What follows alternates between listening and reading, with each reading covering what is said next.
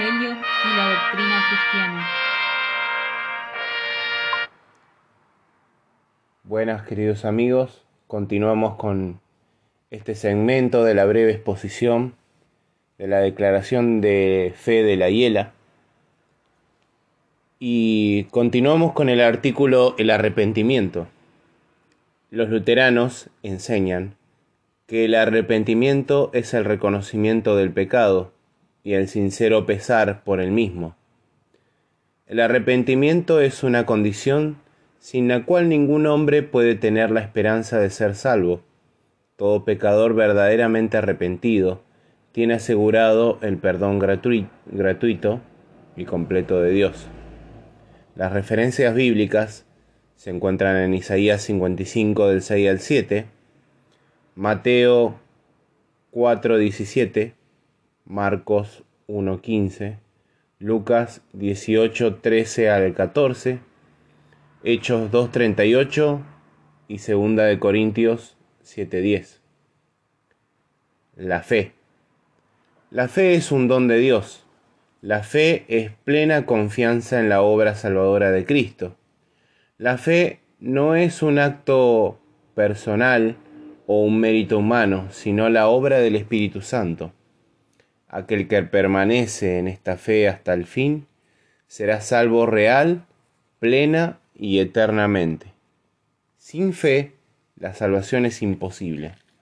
Las referencias bíblicas las encontramos en Juan 1.12, en el versículo 16 de Juan 1, en Hechos 10.43, Gálatas 2.16, Primera de Corintios 12.3, Primera de Pedro 1.5, Hechos 16.31, en Mateo 24.13 y en Juan 3.36 el Espíritu Santo. Los luteranos enseñan que el Espíritu Santo es Dios, al igual que el Padre y el Hijo. Por lo tanto, no es una mera fuerza, poder o manifestación de Dios que esté a disposición del creyente. Él es quien opera en la persona en el nuevo nacimiento o regeneración por medio del arrepentimiento y la fe el bautismo del Espíritu Santo que se promete en la Biblia, ocurre en el momento de la regeneración y no necesariamente se manifiesta de un modo extraordinario. El Espíritu Santo habita en el creyente, lo hace hijo de Dios y lo une a la familia de la fe, que es la iglesia. Su permanencia le garantiza la salvación y su herencia en los cielos. El Espíritu Santo santifica al creyente guiándolo a vivir bajo la voluntad de Dios. Los dones y frutos que da el Espíritu Santo son para el crecimiento del reino de Dios y no para provecho personal o como un fin en sí mismos. El Espíritu Santo actúa por medio de la palabra de Dios, sea esta escrita, hablada o visible, a través de los sacramentos y puede hacerlo de la forma que mejor le pareciere. La venida del Espíritu Santo inaugura los tiempos previos a la segunda venida de Jesucristo. Él resucitará a los creyentes y los glorificará. Podemos encontrar las referencias bíblicas en Mateo 28, 19, Primera de Corintios 2, del 11 al 12, Juan 16, del 8 al 11, Juan 3.8, Romanos 8.15 al 17, Tito 3 del 5 al 7, Efesios 1.13 al 14,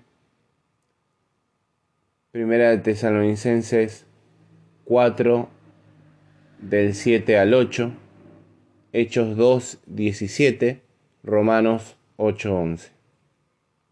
La conversión a la fe.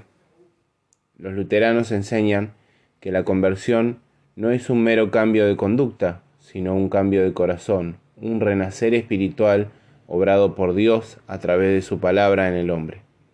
Las referencias bíblicas las encontramos en Joel 2.13, Ezequiel 11 al 19, Jeremías 31, 18, Juan del 1, versículos 12 al 13, Romanos 17, Primera de Juan 5, 1. La santificación. Los luteranos enseñan que la conducta y vida santificada siguen a la conversión y que son frutos y consecuencias de la fe. Todos los cristianos deben ser y son activos en buenas obras. Aunque la santificación es progresiva, la perfección en ella no será alcanzada sino en la vida eterna.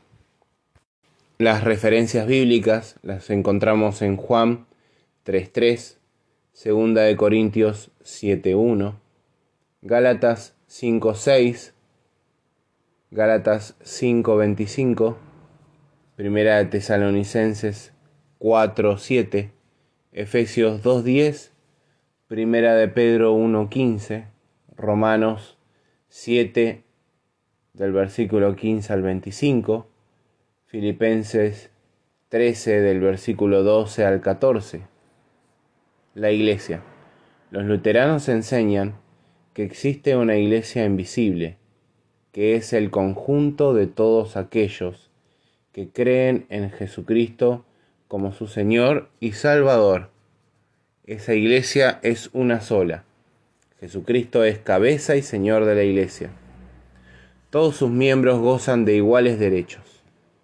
La iglesia verdadera está donde quiera que se conozca, crea y proclame activamente el Evangelio de Jesucristo y durará para siempre. Los luteranos enseñan que también existe una iglesia cristiana visible, la cual se compone de todos aquellos que profesan la fe cristiana y se reúnen en torno a la palabra de Dios Triste, sin embargo, es que a causa de la inherente inclinación del hombre hacia el mal, en esta iglesia visible siempre hay hipócritas, defensores de falsas doctrinas y de prácticas no cristianas. Pero a pesar de eso, es deber de todo cristiano sincero buscar aquella parte de la iglesia visible que retiene la pura doctrina y la práctica correcta y unirse a ella. Las referencias bíblicas para este artículo lo encontramos en Juan 18:36, Lucas 17:20, 21, Juan 8:31, 32, Primera de Corintios 12:13, Efesios 1:22, 23, Efesios 2:19 al 22, Mateos 16:18, 13 del 47 al 48, 22 del 2 al 14, 15, 9, Primera de Corintios 11, 18, Romanos 16, 17, Segunda de Tesalonicenses 6, 3, 6 al 14, Segunda de Corintios 6, 14 al 18. El luteranismo no está de acuerdo con los sistemas jerárquicos de gobierno eclesiástico y sostiene la autonomía de la congregación local, que, sin embargo, está ligada a la palabra de Dios en enseñanza y práctica. El bautismo. Los luteranos enseñan que el bautismo es un lavamiento regenerador debidamente instituido. Se destina tanto a niños como a adultos y que se puede aplicar lavando, rociando con agua o sumergiendo en ella. El bautismo obra el perdón de los pecados, libra de la muerte y del diablo, y da la salvación eterna a todos los que creen, los que dicen las palabras y promesas de Dios. El que creyere y fuere bautizado será salvo, mas el que no creyere será condenado. Dios en su gracia a todos los que le reciben en el bautismo con fe, les da el perdón de los pecados y la promesa de la vida eterna. Estas referencias las encontramos en Mateo 28 al 19, Tito 3, 5, Marcos 10, 14, Hechos 16, 15, Hechos 22, 16, 2, 38, Marcos 16, 16, y Colosenses 2.12. La Cena del Señor. Los luteranos enseñan que en el sacramento de la Santa Cena el cuerpo y la sangre de Jesucristo están verdaderamente presentes, en y con el pan y el vino, y son recibidos por todos los que comen y beben en la mesa del Señor. Los cristianos reciben el cuerpo y la sangre de Cristo para perdón de pecados, fortalecimiento de su fe y crecimiento en la piedad. La Santa Cena debe darse solamente a aquellos que profesan la fe cristiana. La Santa Cena es la manifestación de la comunión con Dios y con los demás miembros de la Iglesia. Estas referencias las encontramos en Mateo 26, 26 al 28, Primera de Corintios 10, 16, Primera de Corintios 11 del 23 al 29. La oración. Los luteranos enseñan que la oración es la comunicación de los cristianos con Dios.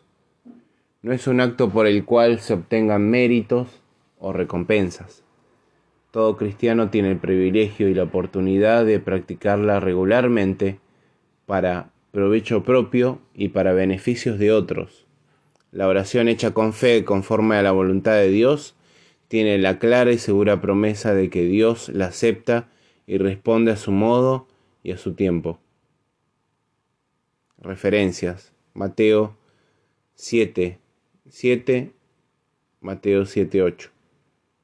Salmo 50, 15. Primera de Timoteo 2, del 1 al 8.